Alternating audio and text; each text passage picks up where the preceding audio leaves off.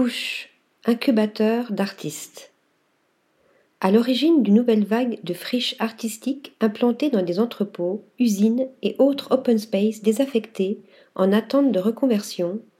Push a troqué sa tour de bureau de Clichy, occupée depuis février 2020 par 120 jeunes artistes, pour une ancienne usine de parfumerie à Aubervilliers.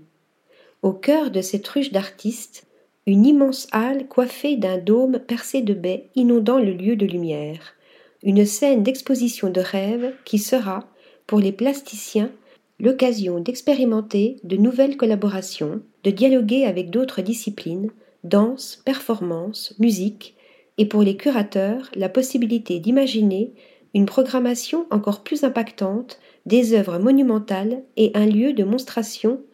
ouverte aux artistes de la scène française et internationale. Explique Ivanoé Kruger, directeur artistique du lieu, dont il signe la très belle exposition inaugurale Les échos d'un temps lointain arrivent en sifflant sur le sable. À voir jusqu'au 19 août. Désormais porté par l'Association pour le développement des lieux de création artistique, créée en juin 2021 par Hervé Digne et Laure Colliex, les fondateurs de Manifesto, ce campus artistique temporaire transformant un site industriel patrimonial en lieu de création et d'exposition pluridisciplinaire est un bel exemple de l'urbanisme de transition du Grand Paris en plein développement. Outre le prix attractif des ateliers, les occupants du lieu bénéficient d'un programme d'accompagnement artistique, de production et d'un soutien administratif et juridique, et surtout d'une belle visibilité, notamment lors des journées professionnelles.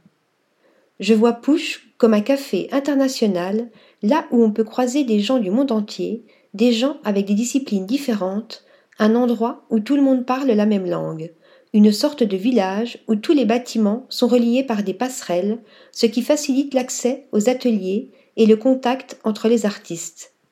Nous a confié le peintre Dewadi Adjab, nouvelle recrue de la galerie Kamel Menour, tout juste diplômée des beaux-arts, dont nous parlions dans notre dernier numéro, de même que son voisin d'atelier, Arnaud Adami, autre étoile montante de la nouvelle peinture au réalisme photographique. Article rédigé par Stéphanie Dulou.